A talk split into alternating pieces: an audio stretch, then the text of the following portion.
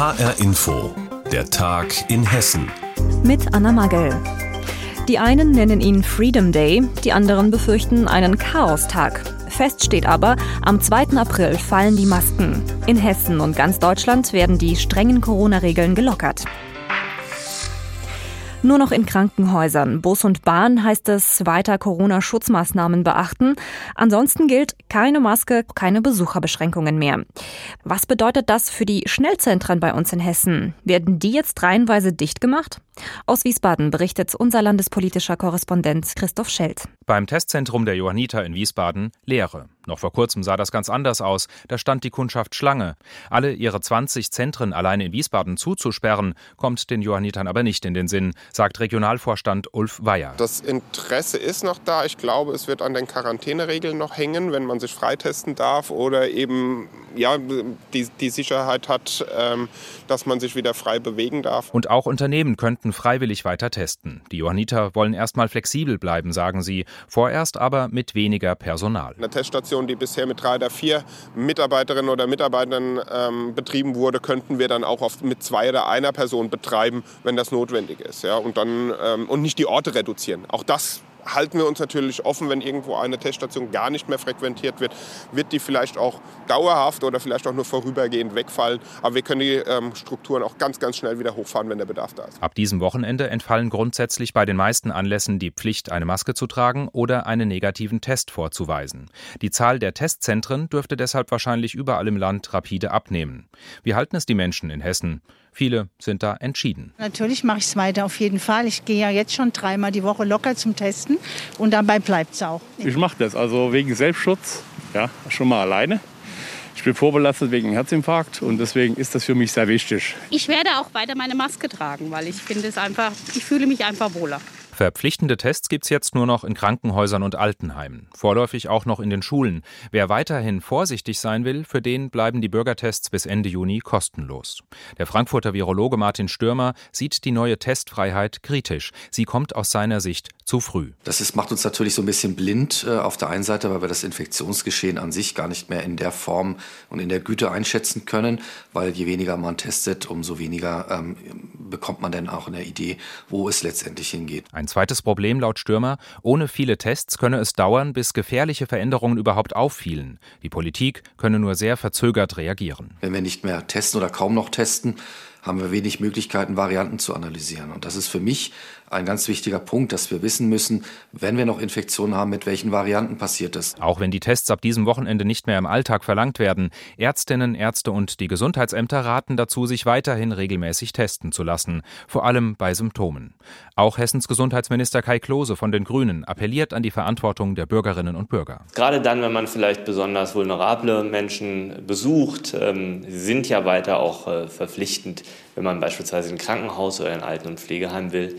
Ähm, aber einfach um sich zu schützen, um auch den anderen zu schützen, macht ein Test, ein Selbsttest oder auch ein Bürgertest auch weiterhin großen Sinn. Am Wochenende fallen die meisten Corona-Regeln weg. Das heißt, es gibt weitestgehend keine Masken und auch keine Testpflicht mehr. Was das für die Corona-Schnellzentren bei uns in Hessen bedeutet, darüber hat uns Christoph Schelt informiert. Durch den Ukraine-Krieg sind Gas- und Ölpreise noch teurer geworden.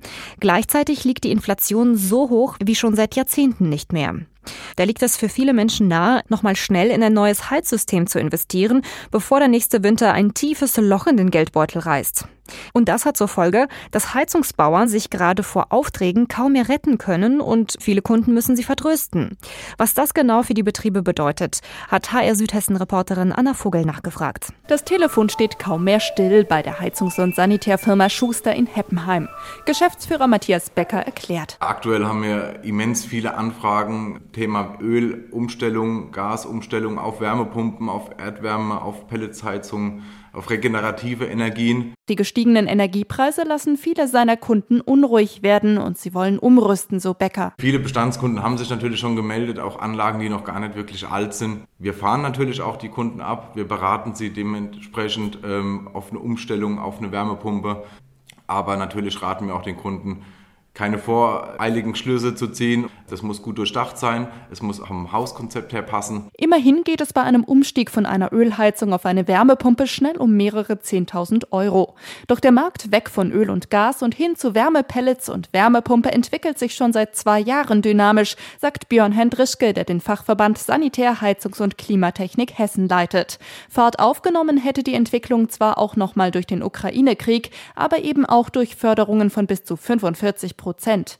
Trotzdem sagt er, dass im Vergleich zum klassischen Gas- oder Ölbrennwertgerät die Wärmepumpen, die Pelletanlagen und auch die hybriden Systeme grundsätzlich schon teurer sind. Das muss man einfach feststellen. Selbst wenn man die Förderung einrechnet. Hinzu kommt natürlich jetzt der Preisanstieg, der dadurch entsteht, dass wir eine extrem hohe Nachfrage haben. Aber auch die Energie- und Rohstoffpreise sind erheblich gestiegen und äh, die gestörten Lieferketten, auch das spüren wir und das hat zu einem deutlichen Preisanstieg geführt. Davon berichtet auch Matthias Becker mit seinem Betrieb in Heppenheim. Er rechnet mit einem Preisanstieg von 4 bis 6 Prozent bei Wärmepumpen in diesem Jahr. Für ihn eine schwierige Situation, denn zu den Preisanstiegen kommen auch noch lange Lieferzeiten, die er in seine Angebote einkalkulieren muss. Durch die Lieferengpässe warten wir im Moment teilweise drei, vier, fünf, sechs Monate auf Wärmepumpenanlagen und das wird wahrscheinlich eher Tendenz schlechter als besser. Das betrifft aktuell eigentlich alle Stahlproduktionen, das heißt Installationsmaterial, auch Kunststoffe mit Abwassermaterialien, Wärmepumpen, Elektronikteile, wo natürlich die Zulieferer die Teile nicht beibekommen die Anlagen teilweise zu 80 Prozent im Werk fertig sind, aber halt Kleinteile fehlen. Lange Lieferzeiten, steigende Kosten, Fachkräftemangel durch Corona und Nachwuchsprobleme und dann jetzt auch noch die Mammutaufgabe, unzählige Haushalte unabhängig von Öl und Gas zu machen. Viele Heizungsbetriebe in Hessen kommen gerade an ihre Kapazitätsgrenzen, weiß auch Fachverbandsleiter Björn Hendrischke. Und auch wenn er sich mehr Unterstützung seitens der Politik wünschen würde, was Aus- und Weiterbildungsangebote angeht, sagt er, wir sind gewappnet. Wir schaffen das auch. Wir werden das Ganze stemmen. Nachfrageboom bei Heizungsbauern in Hessen. Ausgelöst wurde der durch die gestiegenen Öl- und Gaspreise. Viele Menschen wollen weg von Gas und Öl. Was das für die Heizungsbauer bedeutet, darüber hat uns Anna Vogel informiert. Ja, und nicht nur die Preise für Energie steigen. Ab Montag kosten zum Beispiel Fleisch, Wurst und Butter bei Aldi auch deutlich mehr. Und das ist auch kein Einzelfall.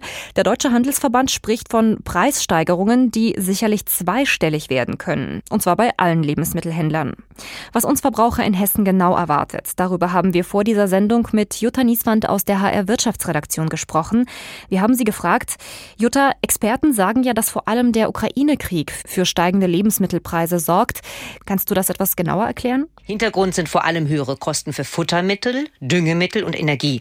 Das bekommen die Landwirte zu spüren und die fleischverarbeitende Industrie. Und die geben das dann an den Lebensmitteleinzelhandel weiter. Nehmen wir mal als Beispiel die Düngemittel. In der Landwirtschaft wird häufig Stickstoffdünger eingesetzt. Der wird künstlich hergestellt mit Erdgas. Und da hat sich der Preis innerhalb eines Jahres verdreifacht. Dazu muss man auch sagen, die Lebensmittelpreise sind schon vor dem Ukraine-Krieg gestiegen. Doch jetzt verschärft sich die Lage noch.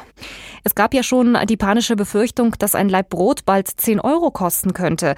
Wie schätzt du das ein? Naja, so weit würde ich jetzt nicht gehen. Doch teurer werden die Backwaren auf jeden Fall. Das hat mir auch ein Bäcker in Neu-Isenburg erzählt. Wir reden aber erstmal hier von 4 bis 5 Prozent mehr. Also dann kostet ein Weizenbrötchen bei ihm dann vielleicht 60 Cent und ein Kilo Weizenbrot womöglich 3,60 Euro. Der Punkt ist ja der, der Weizenpreis wird auf dem Weltmarkt ausgehandelt. Die Ukraine und Russland sind sozusagen unsere Getreidekammer. Und wenn die nicht liefern können, dann wird das Angebot kleiner und der Preis steigt. Und der Weizen für dieses Jahr ist ja auch schon ausgesät. Selbst wenn der Krieg bald endet, muss die Landwirtschaft in der Ukraine erstmal wieder ins Laufen kommen.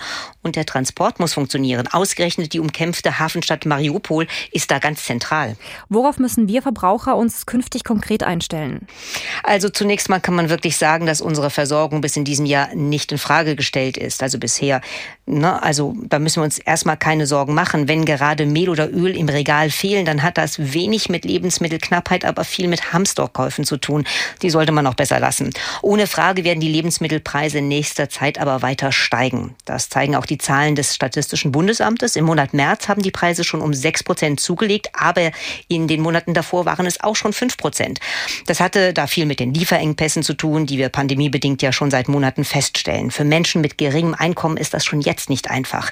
Trotz allem können wir in dieser Krise aber auch eine Chance sehen. Vielleicht lernen wir, bewusster einzukaufen und es werden weniger Lebensmittel weggeworfen als bisher.